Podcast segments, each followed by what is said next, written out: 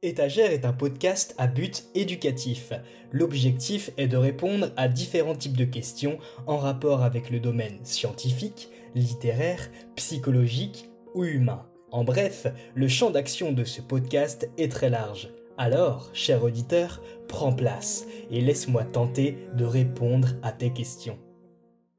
Bonjour à toi qui m'écoutes et bienvenue dans ce second numéro de Étagère. Alors aujourd'hui, comme tu l'as sûrement déjà lu, nous allons parler de l'amour, mais expliqué de manière plus, euh, plus rationnelle, plus scientifique, on va dire, avec euh, une pointe, tu vas le voir, avec euh, une pointe de psychologie, de, de psychanalyste, de je sais pas comment on dit, je, je sais pas c'est quoi le terme honnêtement, enfin bref, tu, tu m'as compris, on va parler de Freud et de la science. Bref, rentrons dans, le vif du sujet avant que je ne m'égare encore plus. Face à l'être aimé, on a tous déjà vécu cette sensation, à savoir, euh, tu sais, euh, quand tu regardes voilà la personne que tu aimes, que, tu aies des papillons dans le ventre, qu'il euh, y ait une accélération de ta respiration, un sentiment d'euphorie, etc., etc.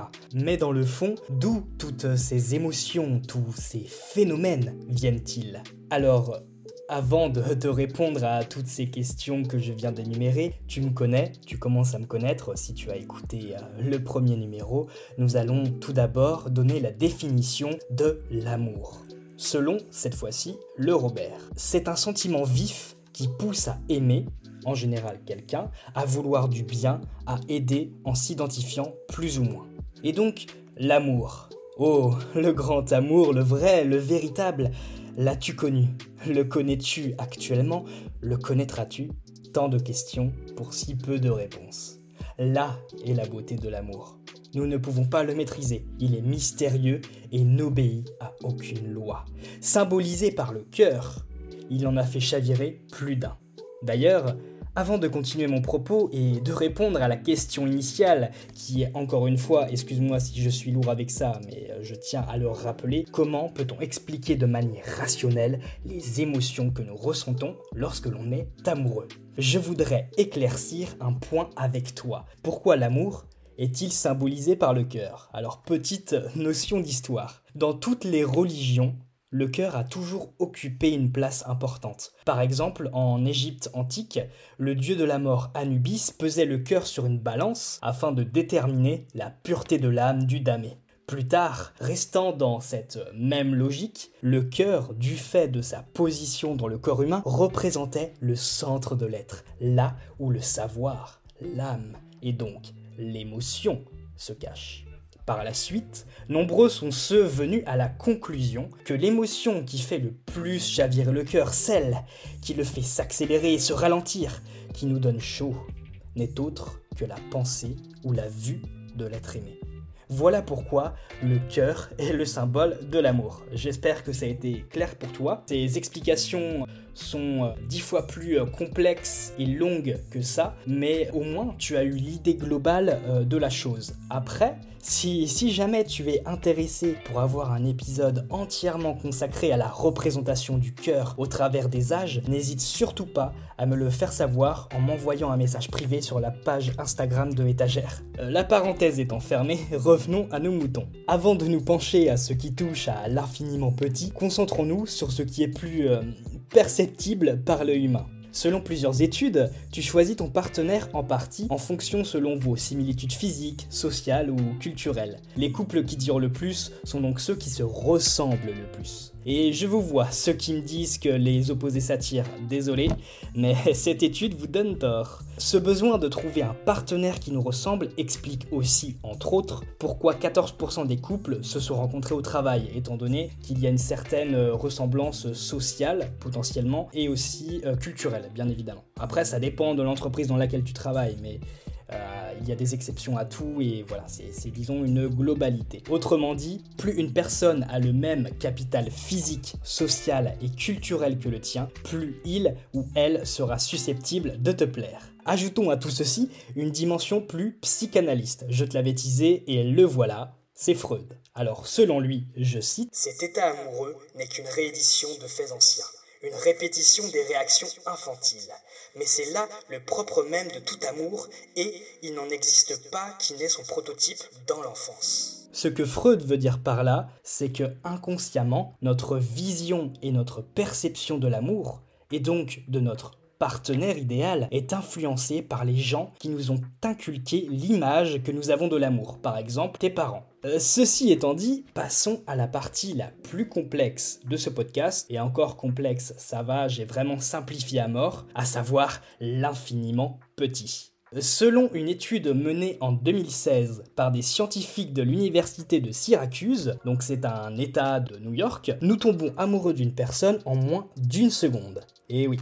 Et l'origine de cette euh, rapidité extrême réside, tu t'en doutes bien, dans les hormones. Lorsque tes yeux tombent sur l'être aimé, ce n'est pas moins de 12 aires cérébrales de ton cerveau qui s'activent ce sont ces aires cérébrales qui sont à l'origine du sentiment amoureux. Ainsi, ton cerveau va libérer un max d'ocytocine, de dopamine, d'adrénaline et de vasopressine en même temps. Un vrai cocktail hormonal qui est responsable de ta perte de rationalité face à celle ou celui que tu contemples. Rentrons un petit peu plus dans les détails si tu veux bien. L'ocytocine est appelée l'hormone de l'amour et ce n'est pas pour rien, tu vas le voir, puisque c'est cause ou grâce à cette hormone que tu développes un sentiment amoureux envers la personne que tu affectionnes. Pour ce qui est de la dopamine, elle est quant à elle appelée molécule du plaisir et elle joue un rôle dans ton comportement puisque elle va modifier ton attention, ton plaisir, ta motivation, etc. Passons ensuite à l'adrénaline. Alors, cette hormone est sécrétée par ton organisme lorsque il fait face à un état de stress extrême. Aussi, autre effet de l'adrénaline, c'est que ta fréquence cardiaque et donc ta artérielle augmente de manière significative. L'adrénaline est donc une des raisons pour lesquelles quand tu vois l'être aimé, tu es stressé et aussi que ton rythme cardiaque s'accélère. Alors bien sûr, il n'y a pas que l'adrénaline qui est responsable de ton accélération de ton rythme cardiaque, mais il en fait euh, partie grandement en tout cas. Enfin, terminons avec la vasopressine. Cette hormone fonctionne un petit peu comme euh, l'ocytocine. On va dire qu'elles sont euh, plus ou moins complémentaires, dans le sens où l'ocytocine crée le sentiment amoureux et la vasopressine, quant à elle, crée le sentiment affectueux, le plaisir que tu tires des gestes désintéressés et le fait que tu commences à t'attacher à une personne sont dus à la vasopressine.